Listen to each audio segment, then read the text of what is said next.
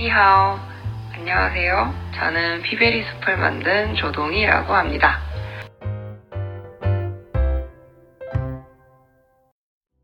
嗨，你好，欢迎收听太太太想说。好久没有说这句话了，呵呵，显得有点生疏。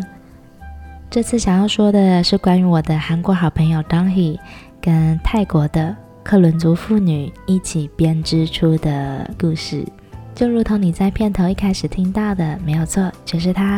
我跟 Donghee 是在清迈认识的，在认识的第一天，我就对他一见钟情了。这个所谓的一见钟情是朋友之间的。我在看到他第一眼就对他非常有好感，而且印象很深刻。好，其实今天的主角呢，不只是他，还有在泰国的少数民族克伦族。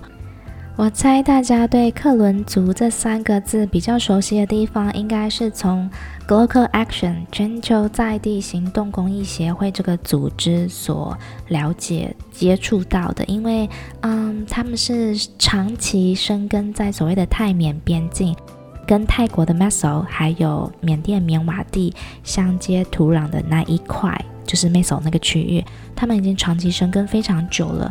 那快速讲一下，主要的创办人就是赖树盛，他著有《边境漂流》一书，然后还有梁树杰。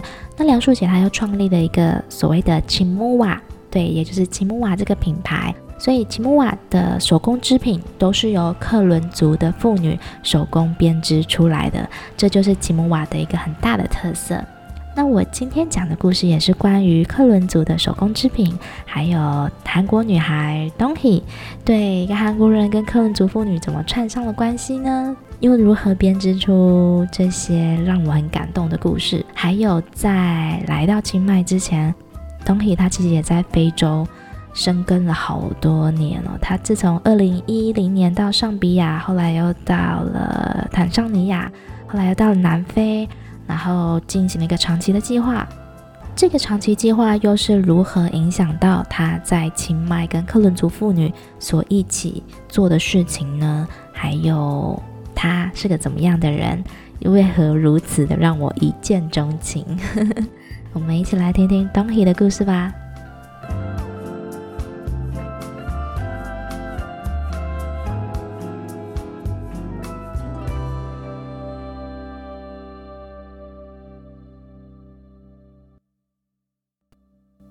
我第一次见到 Donghee 的时候，是在魏工作的咖啡店。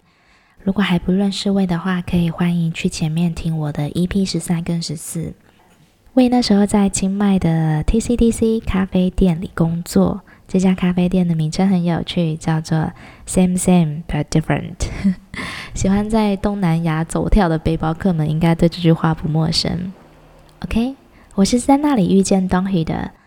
我第一次看到他的时候，直觉他是日本人，嗯，或许这是一个刻板印象啦，因为他的皮肤很白净，然后高高的，穿着是非常简单的色系，就素色的打扮。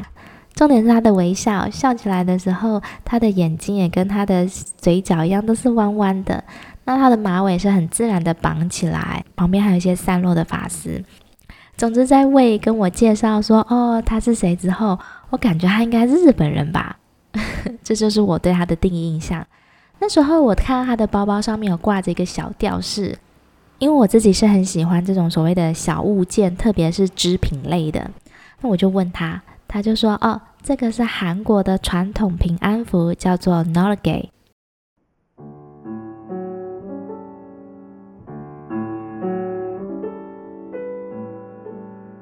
Norge is a Korean traditional accessory for hanbok.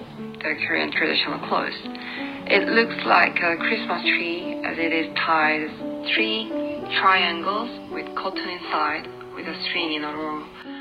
Uh, our ancestors believed that its triangles, three points, protect us from three disasters, which are fire, wind, and water. Nowadays, people use it as a lucky charm because of this reason. Piberi Soup's Norges are made of hand-woven clothes by Karen tribal women in Chiang Mai. Um, also, I use drop tears, uh, which are kind of seeds, and Karen people use as beads in their culture. Okay, I use them to connect each triangle on a string instead of using embroidery, embroidery uh, in very traditional way. So it is kind of a mixture of Korean and Karen culture.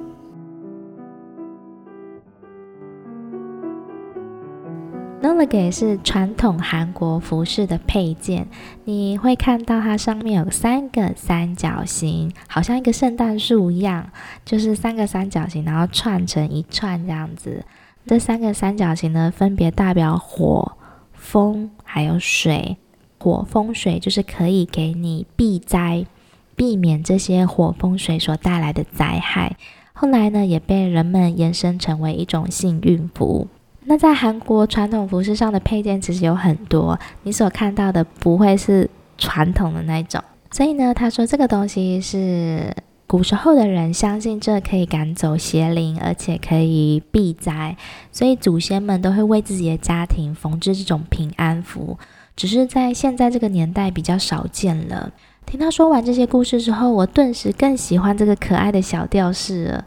就跟东西的外表一样，看起来很简单素净，可是却蕴含着一种很有气质的感觉。那也开始让我更好奇背后的故事。当然啦，在跟他聊过天之后，我就发现哦，他是韩国人，并不是我当初以为的日本人。他的名字是东西，他的中文名字可以翻为赵东基。那聊着聊着就发现哦，原来魏他也有跟。东西学做 Nolige，那我本来就很喜欢这种手工编织物的东西，所以我也很快的跟东西约了时间，说哦，我也想要来做这个 Nolige，那我们就约了时间，一样呢是在未工作的咖啡店，我要跟东西学如何用手工的方式来织出这个可爱的平安符 Nolige。几天后啊，我们就在咖啡店又见面了。别以为做 Nolige 很简单呐、它的外形看起来就是三个三角形。然后用啊、一个绳串在一起，但是在三角形的接壤中间都还有一个豆豆，那个豆豆就是薏仁，没有煮熟的薏仁，所以你可以从中间穿线过去，把它们串在一起。好，Nolige 其实看起来像是一个简单的圣诞树，我本来以为很快就可以做完了，天哪，没想到那一天我跟他开始学的时候，诶，因为要开始折线呐、然后要了解它的织法啊等等的。我们从上午十点开始做，做到中午还没有结束，我们就一起去吃饭，然后吃完饭回来咖啡店继续做，做到下午三点多，就是胃都已经要准备收店了，我们才完成诶，比我想象的还要花时间，做一个小小的 no leg，竟然就要花掉我大概五个小时。那在缝制的过程中呢，我们也一边聊天，然后慢慢的有更多的认识，我开始知道它背后的故事。当我知道更多他的故事的时候，我就更加喜欢他了。我就慢慢的对他有更多的认识，也知道他现在在努力的就是 Nolige 是由克伦族妇女手工编织出来的。那他为 Nolige 创造一个品牌的名称叫做 My Little Forest，我的小森林。我听到这个名称的时候就，就哇，简直太对我的胃了，我的小森林。My little forest 是用手工织出一片森林。在清迈其实有相当多的 digital nomad，我们可以称为数位游牧民族，就是不受地点的限制而工作的人。相较于打开笔电就能工作的人，Donghee 则是选择走入了山里，然后与克伦族妇女一起共同以双手编织出了一片小树林。My little forest。当我听到这个的时候，我就觉得，嗯，我一定要好好的支持他。所以出自于认同与支持，我就很快的订了四个组合包，就是他有那个手工编织的组合包。我想要缝制 Nolige 送给我的家人还有朋友，也将祝福一起缝进去，希望收到的人也会喜欢跟平安。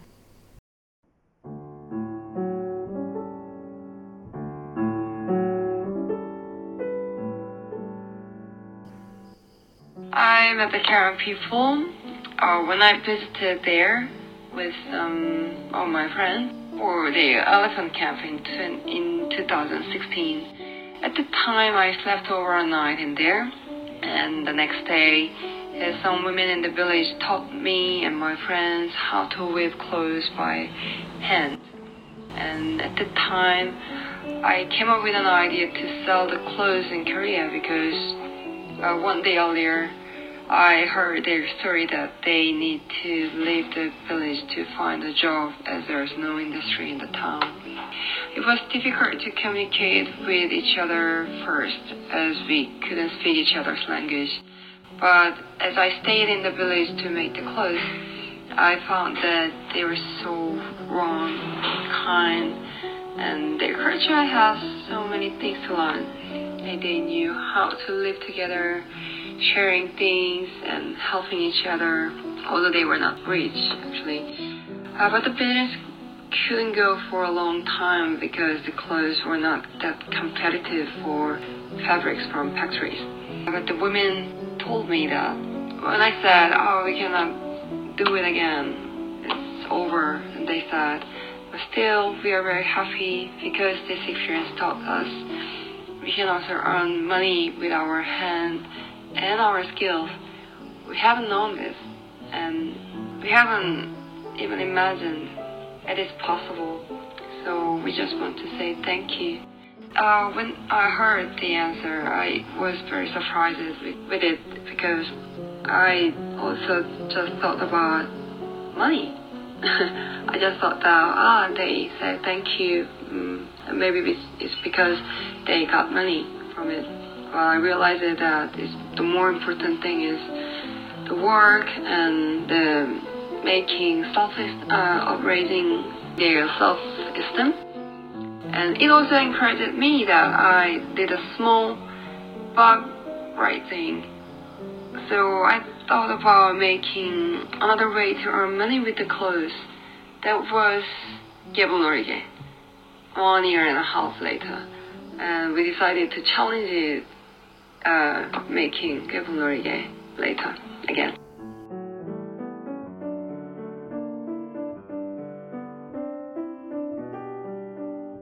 二零一六年，Dohy 跟他的朋友去参加大象营的一个活动，这活动主要是就是照顾大象等等的。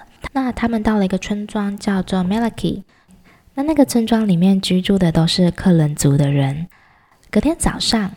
在他们过了一夜之后的隔天早上，村庄里的妇女们说要教他们编织，他们也觉得很有兴趣。于是，Donny 跟他的朋友就一起在村庄里面跟克伦族妇女学编织。在编织的过程中，也一边聊天啦、然后就听到他们说，呃，他们即将要离开村庄找工作了，因为在村子里赚不到钱，所以他们必须被迫得离开村庄去城市讨生活啊。那这时候东 He 听到了，他就有个想法跑出来。诶，我觉得他们克伦族妇女的手工编织很棒啊，或许可以一起合作，然后把衣服卖到韩国去。后来，Donghee 决定留下来跟克伦族的妇女一起学习编织。他在那里待了几个礼拜，跟他们一起合作，想办法要把他们的手工织布卖到韩国去。很可惜，做了一阵子之后呢，发现没有办法继续下去。第一方面是因为手工织物的东西本来就很耗时间，它的成本也相对高，比不上工厂所生产的那些东西，所以在竞争力上就输了一截。所以输了一截，当时是在价钱啊，还有等等时间完成度的方面。克伦族妇女所做的手工织布呢，是从棉线也开始用手工的方式，他们去采集棉花，然后把棉花整理过后，再以绕圈的方式，就他们有个木质的东西，他们有个木头制的器具，把棉花慢慢的卷卷卷成一条线之后，再缠绕在那个木头的器具上，之后呢，还要再用染色的方式把缠绕好而且晾干的棉花线。染成他们想要的颜色，染成各种红、橙、黄、绿、蓝的颜色之后，再去织布。所以从一开始的采集棉花，还有制作棉线，就已经很花时间了。再来手工织布，这又是更需要技术的一个挑战。他们不是用现代我们所看到的织布器，而是用很简单的木头架子，然后人就是坐在地板上。在台湾的原住民织布里面也有很类似的机器，就是呃木架在旁边，然后中间就是有、呃、两条两三条，中间就是有啊看起来很复杂，其实我也不会用，反正我就看他们就是用那个木头这样子，嗯上上下下拉拉扯扯，诶就可以织出图案来了，还有把它们编排组合好，觉得哇真的很厉害。那在做这个织布的时候啊，克伦族的妇女通常都是席地而坐。他们没有坐椅子，没有靠背，常常一织下来可能好几个小时。这些手工织布，从这些种种的过程下来，它可能只是小小的一块布，可是你想想看，它从采集棉花、棉线的整理、制作、染色，然后再到最后的织布，中间花了多少的时间与人力啊？那这些呢，都是工厂，衣服工厂。用机器快速做出来的衣服所没有办法，所没有办法取得平衡，没有办法。我不是说工厂做出来的衣服就不好，只是说这些手工织布相对的失去了很大的竞争力。对于可以快速产出质料好又大量稳定的工厂这些衣服来说呢，克伦族的手工织布相形之下就显得。这些手工制作产能相对的就非常低，而且你也不能保证每一次织出来的图案跟颜色都会完全百分百一样。所以，虽然在合作的这一段期间当中，嗯，也让克伦族妇女赚到了一些些钱，可是呢，并不足以长久的做下去。当当希跟克伦族的妇女讲的时候，克伦族的妇女还是非常的开心，跟他说谢谢。Donny 一开始以为哦，他们很开心，是因为他们有赚到一点点钱了。可是他猜错了。克伦族妇女跟 Donny 很开心的说谢谢，主要是因为经验。克伦族的妇女说：“我们很谢谢你，因为活到现在，我们才明白，原来我们可以用我们擅长的手工去赚钱。我们发现了，工作不单是只是为了生存。”对我们来说，女性的自尊也是相当重要的。原来我们不需要离开村庄，我们可以用自己的手工来赚钱。以前我们真的不知道这真的可以做到。然后谢谢当希，很谢谢他给他们这些很宝贵的经验。当希说，他当下听到的时候觉得很惊讶，一方面因为他没有想到过是这样子的。他可能想到的就是关于钱的部分。为何当希他会比较想到关于钱的部分？这就跟他在非洲之前所做的事情有关联。所以那个时候，当希发现到，哦，原来 I did a small but right things。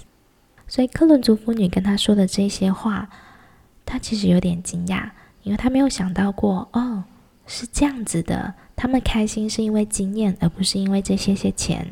那同时间，当希也受到很大的鼓励。原来，虽然我做的事情很小，但是它是对的。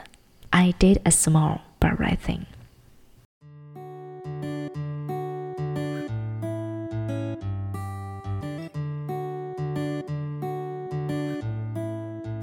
于是，过了一年多之后，二零一八年，当希再度回到清迈。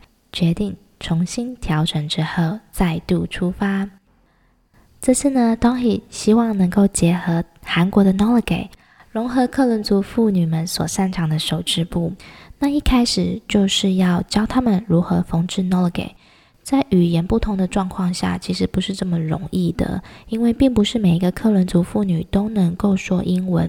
不过幸好在 Melaky 这个村庄里面，还有一个英文不错的女孩。那就透过了这一个英文不错的女孩呢，当希慢慢的跟大家开始有了更多的沟通。她也是跟克伦族的妇女一样，席地而坐，走在地上，然后边编织边聊天。那也因为幸好村里还有这个英文还不错的女孩，因此当希决定把她栽培成训练员。把这个女孩教会之后，这个女孩呢就会再去教更多其他的人。在一开始的时候呢，总是会有很多的状况出现嘛。像是三角形的大小不一致啊，或是缝线外露啊，这三角形里面放的棉絮不够扎实啊，或是做错啦，形状不一等等。因为编织对克伦族的妇女来说，其实是生活中一件习以为常、日常的事情。她们就是编织衣服来穿来用。在克伦族的女孩们呢，也是从小就会学这个手艺，因此每一个人她的织法、她的习惯的方法都不同。再者 nolog 又不是他们所熟悉的东西，有的人觉得差不多就好啦，有的人觉得他自己做的比较好，有些人是三分钟热度哦，有些人只是抱持着怀疑态度在旁边看。所以在开始创立的时候，并不是如大家所想的这么顺利哦。就像我在之前提到的 Glocal Action 梁树杰，他一开始。在跟克伦族妇女沟通的时候，其实也是经过长期的培养，然后长期的相处沟通，然后才慢慢建立起来的一个信任感。对，不过东西他觉得没有关系。东西觉得，当你努力想要实现一件事情的时候，其实并不是所有的人都会站出来认同你，为你拍手叫好的。有些人会在门外看，有些人保持怀疑态度，有些人觉得他自己做的东西就很好了，为什么我来做你的 Nolage 呢？不过，总体觉得没有关系，愿意的人会留下，只要还有人一起愿意努力就好了，并不是说整个村庄里的妇女都要跟着我一起做啊，只要有人想要做，有人一起愿意努力，那就好喽。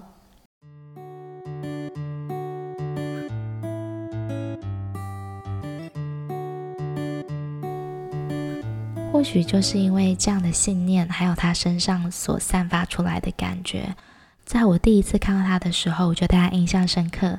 第二次见面跟他学习如何做 Nolage 的时候，当下我我就决定要买手工组合包带回去自己慢慢做。我记得那个时候东西好开心，真的很开心。后来当我知道越来越多他的事情之后呢，我除了跟他买这个手工组合包自己做之外呢，我也会帮他想一些点子，比如说可以做一个 workshop，然后邀请大家一起来参加。因为在清迈这种这种 workshop 是非常怎么讲，非常普遍的一件事情啊，你很很容易的就可以在网络上发起一个 workshop，而且在清迈的人大部分啦，我觉得都是还蛮艺术的，对于这种东西会很有兴趣。那我就出了这个点子，然后也觉得很棒，然后我们就一起参与规划啊等等之类的。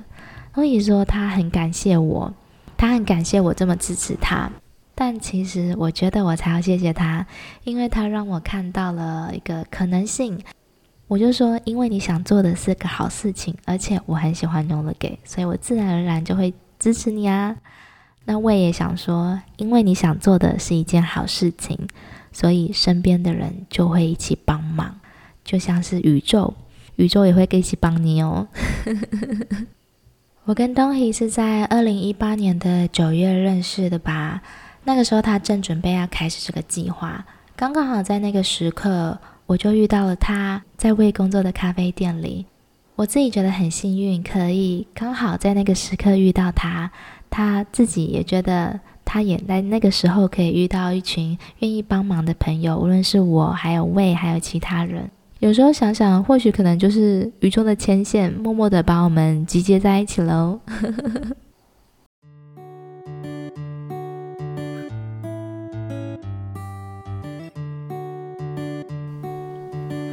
后来啊、我记得在二零一九年，Dong He 他到越南去旅行的时候，哇，他也是带着这个 Nolage 一起去嘛。他住在一个 hostel 的时候呢，他就在那个 hostel 里面缝 Nolage。就有兴趣的人又围过来啊，这是什么东西啊？结果呢，民宿主人也过来了，然后大家都对于他在做的这个东西很有兴趣，他就顺便在那个 hostel 里面开了一个 workshop，竟然还受到电视台的采访呢，可以在越南的某一个节目上面看到他的采访哦。然后他被采访的这个报道也有也有被越南的那家 hostel 给分享啊、转载啊。总之呢，连越南人都很感兴趣呢。后来在二零一九年的七月时，东希因为签证的关系要回到韩国了。那我记得那个时候的送别餐具就是我挺着一个大肚子，那时候我怀孕，然后我们一起在清迈大学旁边的夜市里面吃着韩国料理。对，我们那天吃着韩国料理，吃完要在停车场的地方道别时，真的觉得好舍不得哦，因为不知道下一次见面会是什么时候。当你笑笑的跟我说不会太久的，因为他会努力的用 Noliget 种出一片森林，My Little Forest，让住在深山里的克伦族妇女呢，每天有事可以忙，然后努力让一切上轨道，越来越稳定，这样子他就可以因为 Noliget 的壮大而再次来泰国忙碌啦。记得那天我们深深的拥抱过后，说了再见。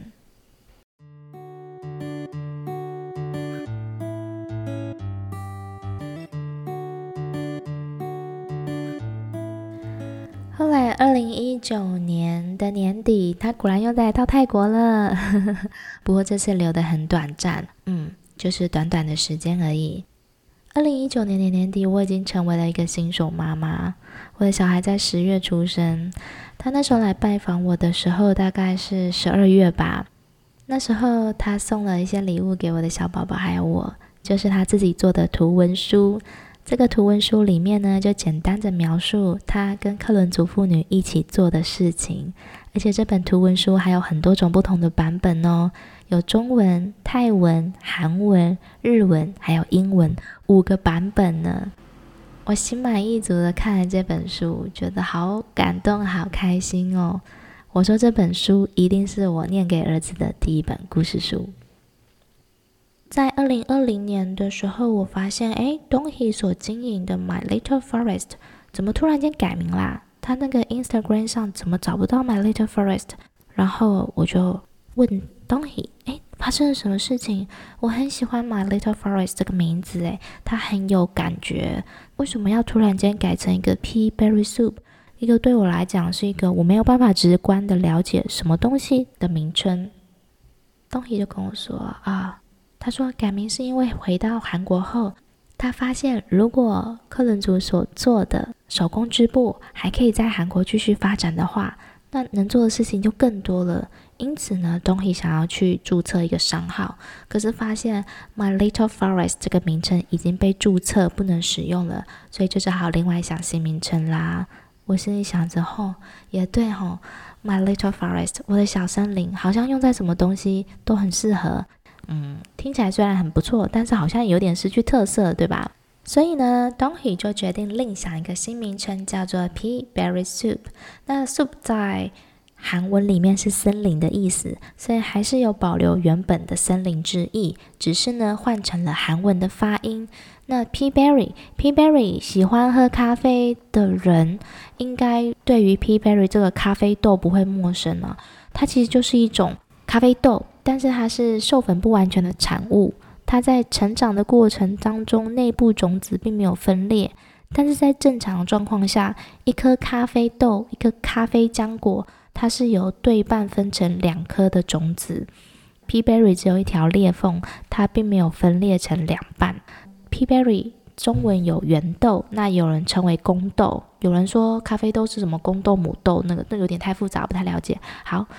总之，在某一些产区，Pea berry 是被视为瑕疵品而直接丢弃的，因为它只有一条裂缝，并没有分裂成两半的椭圆状，所以它的形状跟一般的咖啡豆是不太一样。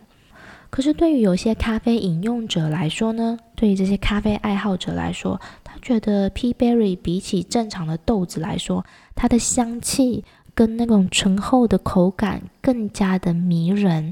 再加上呢，它的产量相对稀少很多，是一般豆子产量的五十分之一，所以价格就被商人哄抬起来了哦。因为它稀少嘛。很奇妙的是，Pea berry 是一种授粉不完全的产物，它在成长的过程中，因为内部种子没有被分裂，所以只有一个裂缝。这样的咖啡豆，同样的豆子，却是两种不同截然的结果。在某些地方被别人视为瑕疵品，没有商业价值而被丢掉了，直接丢弃；而另外一个地方呢，总是因为它的稀少而独特性，而成为了爱好者眼里的珍贵品。Donghee 觉得，在某一方面呢，其实克伦族妇女在日常生活中里所做的这些织布跟 p b e r r y 很像。或许有些人住在村庄里的男性们。啊，或者是其他人，他们觉得哦，不过就是一块布而已啊，没有什么呀。可是呢，在被赋予了意义之后，它就能够变得有价值，而且更吸引人。或许在某些人眼里是不起眼的装饰物，但是在某些人的眼里却是饱含心意的温暖物。因为在缝制 n o l i g 的时候，一针一线的，你都把祝福给缝制进去了呢。对我来说是这样子的。对东西来说是这样，对我来说也是这样。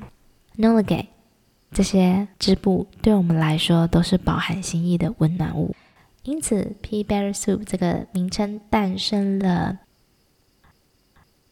然后再另外补充啊，因为在泰北的山区的少数民族里面，其实许多都有从事跟咖啡业有相关的工作哦。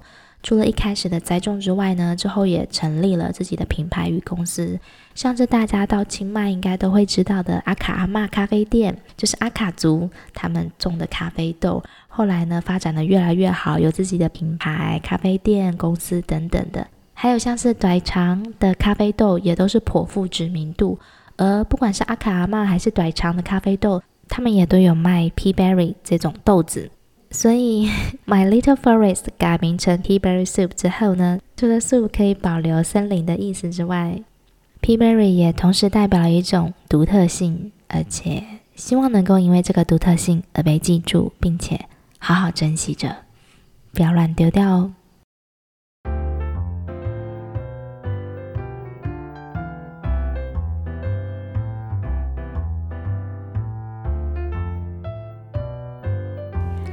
好的，说完了我跟 Donghae 如何在清迈认识，以及透过他了解 Nolagate 这个东西，然后又对于深山里的克伦族妇女的手工织布有更多的了解，进而呢一起嗯种出了一片美丽的森林 My Little Forest，然后又继续努力发展成更有独特性的 Pea Berry Soup。听过了他的这些故事，你是否会对克伦族的手工织布感到好奇呢？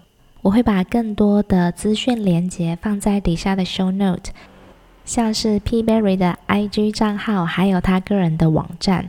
刚刚我提到东西在我生完小孩后送我一本他亲手绘图设计的图文书，然后有很多不同的版本嘛。这些版本呢，其实都可以在他的个人网站里面看到哦。你也可以透过他的个人网站看到很多 noligue 的图片，以及如何订购啊，还有这些图文书也都是免费可以在线上观看的。欢迎追踪 Pea Berry Soup，也去他的网站看一看。当然啦，不要忘记追踪我的 IG 账号 Tai Country T A I C O U N T R Y，你也可以看到更多的资讯与分享哦。最后，最后，故事还没有结束呢。在一开始，我有提到，Donghae 在二零一六年来到清迈之前，他其实已经在非洲生根了很久。那他在非洲所做的一些计划，也间接影响到了他在清迈与克伦族妇女这些互动的过程中，而所激发出的火花。那又是什么样的事情呢？你是否会好奇，Donghae 他在二零一零年到二零一七年这七年之间，在非洲做了什么事情，什么样的计划，以及他现在在韩国又正在做什么呢？noligue Pea Berry Soup 的故事还没有结束哦，现在一样正在进行中。现在在韩国的他一样在忙碌着。下一集请记得回来继续收听。因为这集内容有点太长了，有点超出我的负荷，所以呢，我会把 Donghae 的故事分成两集。这一集内容就是着重在讲我跟他在清迈的认识以及发展。那下一集的内容就会聊聊他在非洲做的事情，以及他现在正在韩国所努力的事情。哦，对了。如果你还想看更多的话，我在二零一九年还有二零二零年都有在我自己的方格子平台上面写了两篇关于 Donkey 的文章。如果你想要去看看的话，也可以点连接进去哦。嗯，OK，今天的故事就先说到这里。不知道你有什么感觉呢？欢迎你跟我分享，真的任何回馈我都会非常开心哦。无论有什么，都很欢迎你跟我分享哦。最后的最后虽然好久没有说了但是呢我一样希望你今天可以过得很好。Have a good day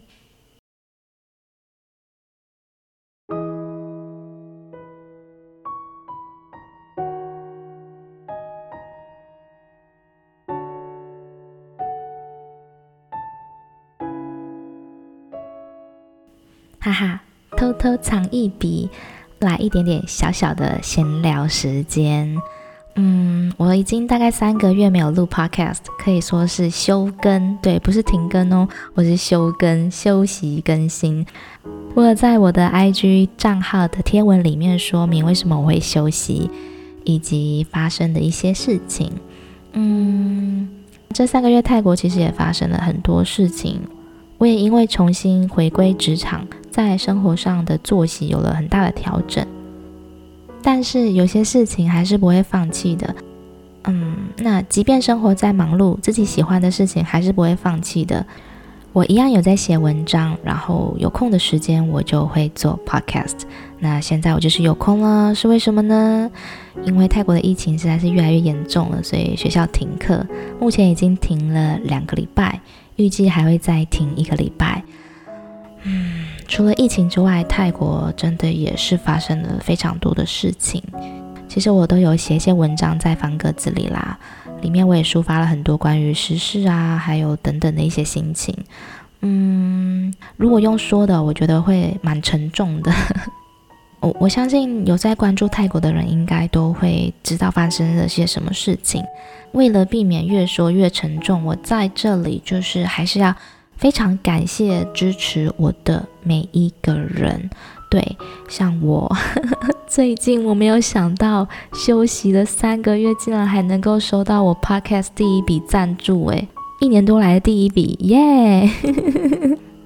好，刚刚讲讲思绪有点飘走了，我现在想回来了，就是最重要的是要谢谢每一个支持的人，然后还有每一个关注或是关心泰国的人。不管你们所关心的是哪一个方向，对整体来讲，我相信都是一个好的开始。人的生命有限，而改变很缓慢。我不确定能不能够在自己的有限的生命里，看到泰国的民主自由发展，能够有多一点的曙光，或者是未来。我很期待有那么一天，可是或许要等个五十年、六十年，或者是更长，我不知道。嗯，有的时候我在上课的时候会跟学生聊，嗯，我发现他们的反应其实大部分是蛮绝望的，可是绝望中又必须抓住的这么一点点的希望。然后我也会说一些话鼓励他们，或者是。在笑闹之间骂骂等等之类，你知道吗？泰国的一些幽默。好的，总之呢，无论你现在是在哪一个地方，或者是在哪里正在做什么，我相信或许你会收听这个节目，就是对泰国有一点兴趣、有所关心，或者是有点好奇、有点喜欢，什么都可以。我也希望可以利用这个节目来做一点点的发声，就是。希望可以有越来越多的人能够知道泰国真正的样子，对，真正的样子。嗯，好像不小心说沉重了哦，我的天哪！好啦，那就是这样子喽。有些话我们就尽在不言中吧。下期见喽，拜拜。